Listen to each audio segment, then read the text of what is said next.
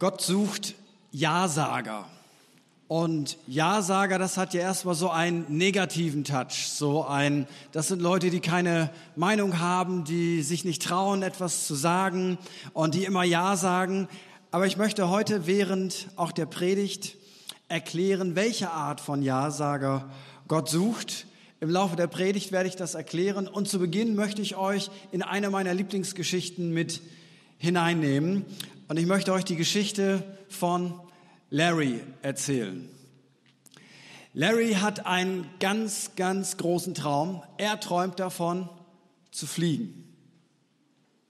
Das ist das, was er sich wünscht, seitdem er klein ist. Er möchte einmal fliegen, aber er hat ein Problem. Seine Augen sind nicht gut genug. Und weil seine Augen nicht gut genug sind, nimmt ihn die Armee nicht. Er kann eben kein Pilot werden. Aber dieser Traum lebt in seinem Herzen. Dieser Traum ist immer da und eines Tages tut Larry etwas ganz Verrücktes. Er bindet sich 45 mit Helium gefüllte Wetterballons an seinen Gartenstuhl. Daran hat er sich festgebunden an seinen Gartenstuhl, richtig festgeschnallt. Dann nimmt er noch ein Sixpack Bier mit dazu. Und für alle die, die es nicht wussten, Larry war kein Christ.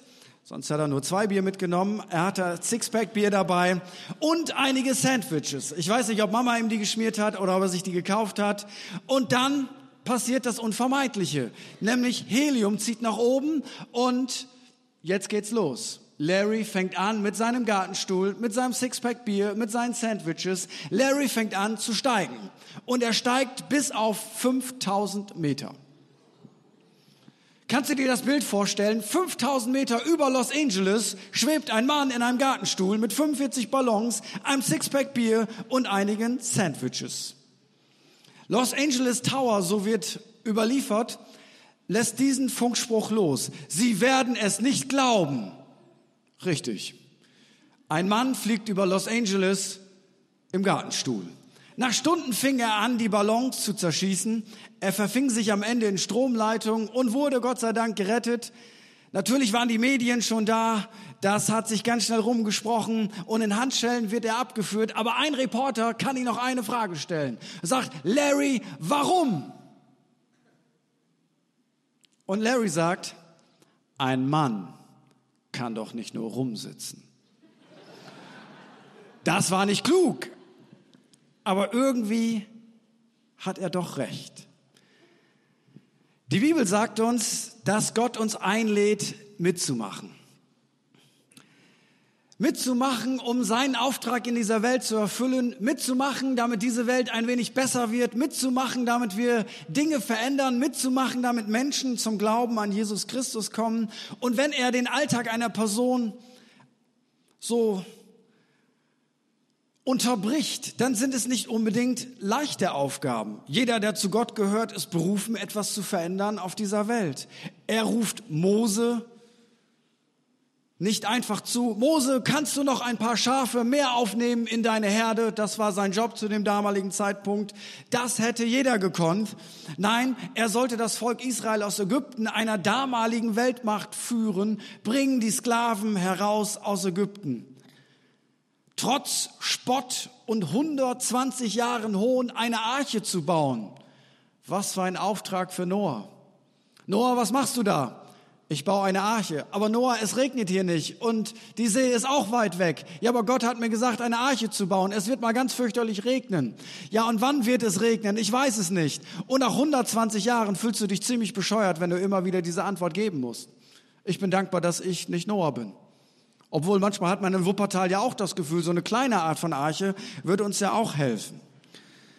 Mit 99 Jahren sollten Abraham und seine Frau noch ein Kind bekommen.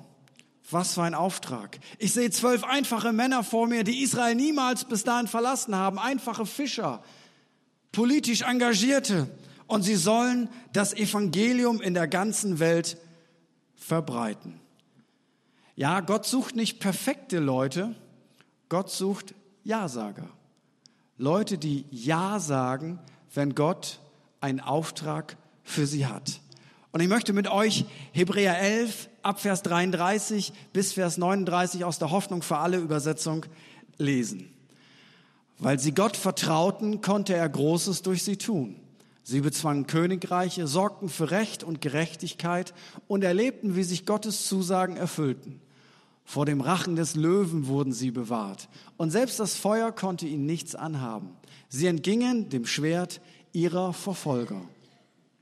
Als sie schwach waren, gab Gott ihnen neue Kraft. Weil sie sich auf Gott verließen, vollbrachten sie wahre Heldentaten und schlugen die feindlichen Heere in die Flucht. Und einige Frauen erlebten, wie ihre verstorbenen Angehörigen von Gott auferweckt wurden. Andere, die auch Gott vertrauten, wurden gequält und zu Tode gefoltert. Sie verzichteten lieber auf ihre Freiheit, als ihren Glauben zu verraten. Die Hoffnung auf ihre Auferstehung gab ihnen Kraft. Wieder andere wurden verhöhnt und misshandelt, weil sie an Gott festhielten. Man legte sie in Ketten und warf sie ins Gefängnis. Sie wurden gesteinigt, mit der Säge qualvoll getötet oder mit dem Schwert hingerichtet. Heimatlos, nur mit einem Schafpelz oder Ziegenfell bekleidet, zogen sie umher, hungrig, verfolgt und misshandelt. Sie irrten in Wüsten und im Gebirge umher und mussten sich in einsamen Tälern und Höhlen verstecken. Menschen zu schade für diese Welt. Sie alle haben Gott vertraut, deshalb hat er sie als Vorbilder für uns hingestellt. Es scheint mir, wenn ich diesen Text lese, dass Wachstum, Vertrauen, Vision, Gehorsam, Berufungen zu leben Gott wichtiger sind als unsere Bequemlichkeit. Die erste Frage ist nicht, wie bequem können wir es haben in unserem Leben. Die erste Frage ist, was hat Gott geplant mit deinem Leben? Weil du kannst das bequemste, beste Leben haben, das du dir irgendwie nur vorstellen kannst. Das heißt aber nicht, dass du ein gutes Leben hast. Vielleicht ist das sogar ein überflüssiges Leben, aber du kannst auch ein Leben haben, wo du genau das tust, was Gott von dir möchte und du veränderst diese Welt ein wenig zum Besseren. Du hinterlässt diese Welt anders, als sie war, bevor du auf dieser Erde warst. Das nennt die Bibel Berufung, Vision. Und die Bibel sagt uns, jeder von uns hat so eine Berufung. Jeder von uns hat solche Lebensaufgaben. Und wenn wir in die Bibel hineinschauen, wie lauteten denn oft die Antworten der Männer und Frauen Gottes damals, als Gott sie angesprochen hat? Wie antworteten sie? Und das macht die Bibel für mich total authentisch. In der Regel sagten sie nicht, jawohl, darauf habe ich gewartet, sondern ihre Antworten waren voller Ausreden und ich kann mir vorstellen, weil die Menschen immer gleich sind, Menschen verändern sich nicht, dass solche Ausreden auch manchmal ihre Ausreden sind. Hast du schon mal so eine Antwort in der Bibel gefunden? Wie wunderbar, Herr, gegen die Midianiter kämpfen, die zahlenmäßig viel mehr sind als wir? Dass Gideon mit 300 Mann gegen eine riesige Armee kämpfen sollte? Eine Nacht in der Löwengrube. Gerne, das ist eine Gebetserhörung. Dafür habe ich Gott vertraut. Ich wollte schon immer mal eine Nacht mit Löwen unterwegs sein. Das war nicht das, was Daniel, der berühmte Prophet in der Bibel, sich vorgestellt hat. Aber es war ein Ereignis, das einfach geschah, als er Gott gehorsam war. In den Feuerofen gehen. Halleluja. Mir war schon immer zu kalt. Und da habe ich gesagt, Gott, gib mir ein Upgrade. Und Gott sagt, ja, dann machen wir es ganz warm. Das war nicht das, was die drei Männer aus der Bibel im Feuerofen sich vorgestellt haben. Es war eine Konsequenz auf ihren Gehorsam Gott gegenüber. Ein schwangeres Mädchen heiraten, die behauptet, Jungfrau zu sein. Yippie! Das ist von Josef überliefert, als er Maria heiraten sollte. Nein, das war Blödsinn. Josef sollte eine Frau heiraten, die schwanger war und die niemals mit einem Mann geschlafen hatte. Seine Reaktion war nur ganz natürlich. Er wollte sich ganz klammheimlich von ihr trennen und ich kann das total nachvollziehen. Wenn sie wenigstens ehrlich gewesen wäre, mag er sich gedacht haben, dann hätte man noch was drehen können. Aber so, der Heilige Geist hat mich berührt ich meine, ich stelle mir das vor im Alltag als Pastor. Jemand kommt zu mir, vielleicht ein Teenager, Maria soll damals 14 Jahre gewesen sein. Eine 14-Jährige kommt zu mir und sagt, Pastor, ich bin schwanger, aber ich habe, ihr wisst schon, da war nichts. Es ereignete sich einfach. dann würde ich sagen, können wir bitte in mein Büro gehen und würde erstmal die Eltern anrufen und irgendeinen Seelsorgedienst, weil irgendetwas würde da nicht stimmen. Wer will solche Aufträge haben? Aber Josef sagte Ja dazu. Und vielleicht war seine Tat noch größer als die von Maria. Spott, Auspeitschung, Gefängnis, all das wartete auf Glaubenshelden aus der Bibel aber sie waren nicht besser als wir. Sie haben sich auch gefürchtet vor dem, was Gott durch ihr Leben tun wollte. Nein, die Antwort in der Regel war, ich bin zu jung, warum ich, sende einen anderen und die Spitze der Ausreden, also in der Top-Liste der Ausreden. Hier kommt die absolute Nummer eins, die ich bisher gefunden habe, Mose. Gott sagt, ich möchte, dass du, das Volk Israel, ein Sklavenvolk in Ägypten, ich möchte, dass du es befreist. Ich werde mit dir sein und ich werde den Pharao bezwingen. Und stell dir mal vor, Mose hat das nicht getan. All die tollen Gospels, die wir kennen, die gäbe gar nicht. Go down Moses und wie auch immer. Gott sagt, ich bin mit dir für mein Volk aus Ägypten. Und Mose sagt, extrem fromm, richtig gut, die beste Ausrede in der Bibel. Herr, sende wen du willst. Aber Gott hat gerade gesagt, du. Und Mose sagt, Herr, sende wen du willst. Und ich habe auch schon eine Idee, mein Bruder. Das macht die Bibel für mich ehrlich, weil das sind die Antworten, die wir dann auch hätten. Angst ist normal, wenn Gott uns Dinge ins Herz legt. Warum? Und das ist etwas, was wir uns merken können. Das ist etwas, was Sie sich merken dürfen, auch wenn Sie jetzt zuhören. Wenn Sie keine Herausforderungen erleben, die zu groß für Sie sind, wenn es schon lange her ist, dass Sie Angst hatten nach einem Impuls Gottes, dann könnte das bedeuten, dass Sie gar kein Ja-Sager sind. Weil Gott macht seine Aufgaben für Menschen grundsätzlich immer etwas größer als das, was Sie leisten können. Warum? Damit am Ende deutlich ist, dass Gott die Ehre dafür bekommt. Damit am Ende deutlich ist, das war's gar nicht du. Wenn das geklappt hat, das muss Gott gewesen sein. Warum macht Gott das? Weil er möchte deutlich machen, dass er ein handelnder, aktiver Gott ist. Er teilt alles mit uns Menschen, seine Liebe, seine Barmherzigkeit, seine Gnade, sein großes Herz, aber nicht seine Ehre. Seine Ehre möchte er behalten. Und deswegen sucht er nicht perfekte Menschen. Deswegen sucht er normale Menschen. Deswegen sucht er durchschnittliche Menschen. Manchmal sogar Menschen, die vor den Augen dieser Welt nichts gelten. Und er sagt, dich möchte ich haben, damit die Ehre mir gehört. Gott sucht nicht perfekte Menschen. Gott sucht Menschen, die Ja sagen, wenn er etwas in ihr Herz hineinlegt. Jemand hat mal gesagt, Gott redet uns dann stark. Gott sagt nicht, oh, du bist zu jung, habe ich ganz vergessen. Ich, ich bin ganz anders gebrieft worden. Ich dachte, du wärst schon älter. Nee, dann geht das nicht. Du bist zu alt. Oh, nee, dann geht das auch nicht. Und du kannst nicht reden. Meine Güte, wer ist denn da im Himmel zuständig hier für das ordentliche Briefing? Der kann gar nicht reden. Das, das wusste ich gar nicht. Ja, nee, dann, nee, das wusste ich nicht. Dann nehmen wir einen anderen. Also fühlt sich Minderwertigkeit. Minderwertig. Ja, dann nehme ich auch einen anderen. Nein, Gott hat sie brutto berufen. Brutto. Wir Norddeutschen, ich bin ja eigentlich Ostfriese, meine Fußball, Lieblingsfußballmannschaft ist grün. Wir sagen immer gerne, du kannst den Fisch nicht ohne Gräten kaufen. Und soll ich dir was sagen?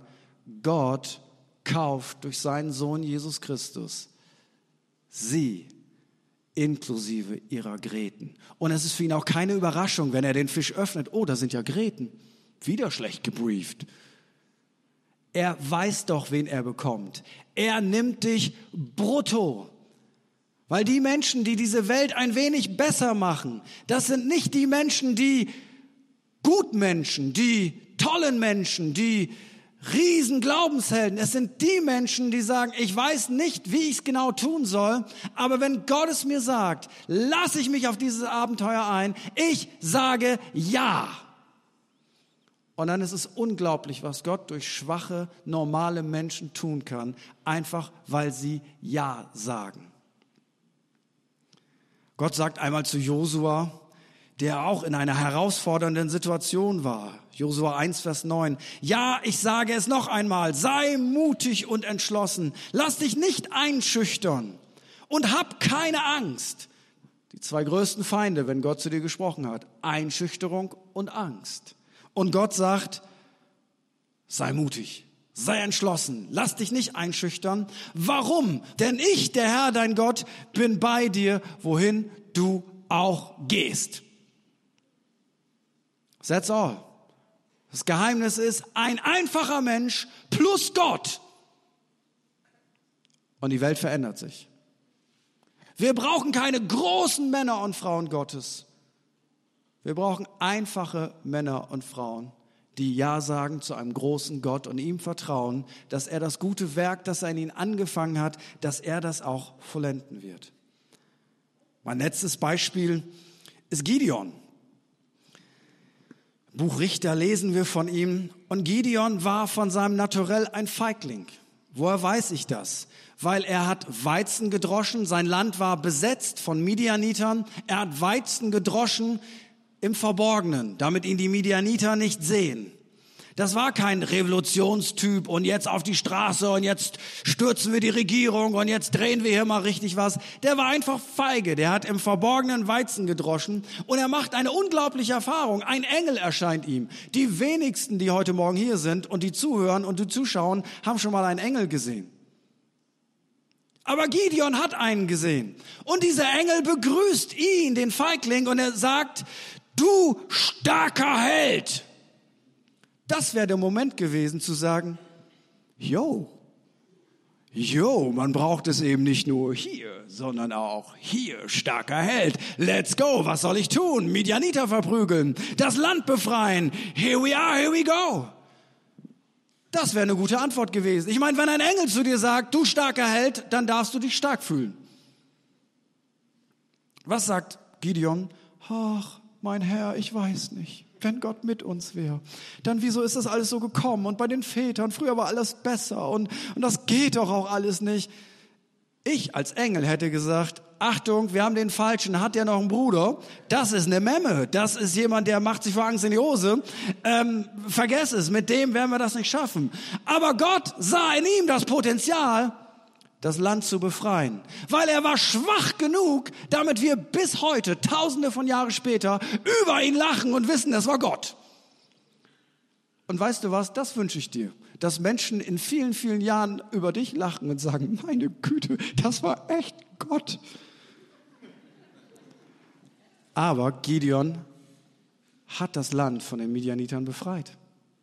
Ich bin lieber ein Gideon, über den man lacht, als jemand, der dann am Ende nicht Ja sagt zu dem, was Gott für uns hat. Und ich möchte dir etwas sagen. Du empfindest dich als Feigling, als Gideon oder eine Gideonine. Sagst also mit mir, das geht alles nicht und was soll Gott mit mir schon anfangen? Wenn du ein Ja-Sager wirst, wenn sie ein Ja-Sager werden, dann kann Gott alles tun dann kann Gott alles tun. Weil es geht nicht darum, perfekt zu sein, es geht darum, Gott zu vertrauen. Und das führt mich an zu diesem Punkt heute Morgen, dir diese Frage zu stellen. Was hat Gott in ihr Herz, in dein Herz, in mein Herz gelegt? Wozu sollen sie eigentlich Ja sagen? Das ist für jeden unterschiedlich. Die Herausforderungen sind unterschiedlich. Sollen Sie vielleicht einfach nur mal Ihre Nachbarin zum Kaffee einladen? Und das ist schwer, weil Sie nicht gerne Menschen kontakten und sich auch fürchten, von Ihrem Glauben zu erzählen. Dann ist das vielleicht Ihre Herausforderung. Sagen Sie ja. Vielleicht sollen Sie ein Kind aufnehmen. Es gibt kaum etwas, was Gott in der Bibel so favorisiert wie Witwen und Waisen. Der rechte Gottesdienst ist es, Witwen und Waisen zu besuchen. Gott hat ein unglaubliches Herz für Kinder, für Alleinerziehende, für Witwen. Und vielleicht ist das Ihr Auftrag, auch als Familie. Und natürlich kann man das auch so lange durchdenken, bis da nichts mehr übrig bleibt. Aber vielleicht ist es auch etwas, was Gott Ihnen heute Morgen sagen möchte, dass das, was seit Jahren in Ihrem Herzen ist, dass das Gott ist und er braucht keinen perfekten Pädagogen keine perfekte Pädagogin. Er braucht einfach Menschen mit Herz und Liebe. Und mit Gott zusammen hat das schon unglaublich viele Menschen verändert. Vielleicht ist in ihrem Herzen eine neue Sprache zu lernen. Vielleicht möchte Gott sie gebrauchen in einem anderen Land. Vielleicht auch Sprachgruppen in unserem Land zu erreichen. Vielleicht ist in ihrem Herzen eine Gemeinde zu gründen. Eine Gemeinde zu gründen, die eine Relevanz hat. Nicht nur für Menschen, die schon zu Gott gehören, sondern eine Gemeinde, wo man sagen kann, dahin würde ich meine Freunde einladen. Vielleicht ist es aber auch etwas so Einfaches wie eine Kleingruppe zu leiten.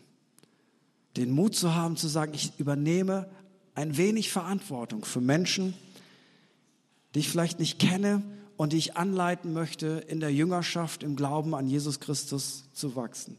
Vielleicht ist deine Herausforderung, dass du dich gerne isolierst, dass du Schwierigkeiten hast, in Kontakt mit Menschen zu kommen. Und Gottes Herausforderung für dich ist es, dass du dir so eine Kleingruppe suchst, dass du anfängst, in Kontakt mit Menschen zu kommen, dass du aus deiner Isolation, vielleicht auch aufgrund von Verletzungen, von Schmerz, von negativen Erfahrungen, ja sagen darfst zu dem, was Gott für dich vorbereitet hat. Es mag nicht immer einfach sein, aber es ist immer genial und es ist immer positiv. Vielleicht hast du schon einmal darüber nachgedacht, dein Leben wegzuwerfen, weil bisher alles, was du in deinem Leben angepackt hast, nicht funktioniert hat. Und du denkst, was hat mein Leben für einen Sinn? Und heute Morgen möchte Jesus Christus dir sagen, wenn du dein Leben in seine Hände legst, dann wird dein Leben Sinn und Bedeutung bekommen. Schmeiß um Gottes Willen niemals dein Leben weg, weil Gott ist ein Gott des Lebens und Gott kann aus deinem zerbrochenen Leben Unglaubliches tun. Schmeiß es nicht weg. Vielleicht hat Gott dich auch angesprochen und du merkst, wow, das, das muss ich irgendwie noch einmal hören. Dann möchte ich dich ermutigen, hör noch einmal zu, das, was Gott heute Morgen auch durch sein Wort gesprochen hat. Geh auf www.erf.de Mediathek, hör dir das Ganze nochmal an, höre Gottes Wort, weil das, was unsere Angst besiegt, sind nicht positiv denken Mechanismen, sondern das Wort Gottes hat Kraft in unserer Seele, das, was an Zerstörung da ist, wieder aufzurichten. Und es gibt nichts Genialeres, als in seinem Herzen wahrzunehmen, dass Gott sagt, ich liebe dich. Man kann 15 sein, man kann 70 sein, man kann 90 sein. Es lässt das Herz nicht kalt, wenn ich spüre, der Vater im Himmel, der lebendige Gott, der Schöpfer des Himmels und der Erde, sieht mich, eine Person von Milliarden von Menschen, und er sagt, ich liebe dich. Und ich bin mit dir. Und ich habe einen Auftrag für dich. Und wir zusammen, let's go. Wie fantastisch kann dann das Leben sein? Und vielleicht sagst du heute Morgen, du bist hier, sind im Radio, sind irgendwie hier reingeseppt, sagst ja, das alles mit Jesus und was ist denn das denn alles, was sie sagen? Ich möchte dir etwas sagen. Das Allerwichtigste ist es, dass sie eine Verbindung zu Jesus Christus haben dass sie in einen Kontakt kommen, nicht in eine Religion, nicht in ein Glaubenssystem, in eine lebendige, reale Beziehung zu Jesus Christus. Weil das Leben fängt in dem Moment an, wo das Leben Gottes in mein Leben hineinkommt. Wie weit ist Jesus eigentlich weg? Ja, er ist im Himmel. Das ist richtig. Aber er ist trotzdem durch seinen Heiligen Geist anwesend. Jesus Christus ist nur ein Gebet weit weg ein Gebet weit weg. Und ich möchte dich ermutigen, die Trennung, die zwischen Gott und dir ist, aufheben zu lassen, weil Jesus Christus vor 2000 Jahren jede Trennung zwischen Menschen und Gott aufgehoben hat, den Vorhang zerrissen hat, die Mauer weggenommen hat, die Distanz überbrückt hat. Sein Kreuz ist die Überbrückung zwischen der Situation, in der du jetzt bist, und da, wo du hin möchtest. Und Gott möchte, dass sie Jesus erlauben, in ihr Leben hineinzutreten. Das ist noch wichtiger als eine Mission zu haben im Leben. Aber daraus wird denn eine Mission im Leben. Gib dein Leben Jesus und dann bekommst du sein Leben. Mit der Vergebung deiner Schuld bekommst du auch eine Mission für dein Leben. Und ich möchte heute Morgen mit diesem Gedanken ganz kurz enden, bevor ich dann noch eine ganz wichtige Frage stellen werde. Behalt mal diesen Gedanken im Kopf. Was ist deine Mission? Was hat Gott da hineingelegt? Und es ist noch nie ein Ja gekommen. Aufgrund von Angst, aufgrund von Furcht, aufgrund von Unglauben, aufgrund von Minderwertigkeit, aufgrund von, wie soll das gehen? Was ist da drin? Gott braucht keine perfekten Menschen. Gott braucht Ja-Sager. Und dann geht die Geschichte los.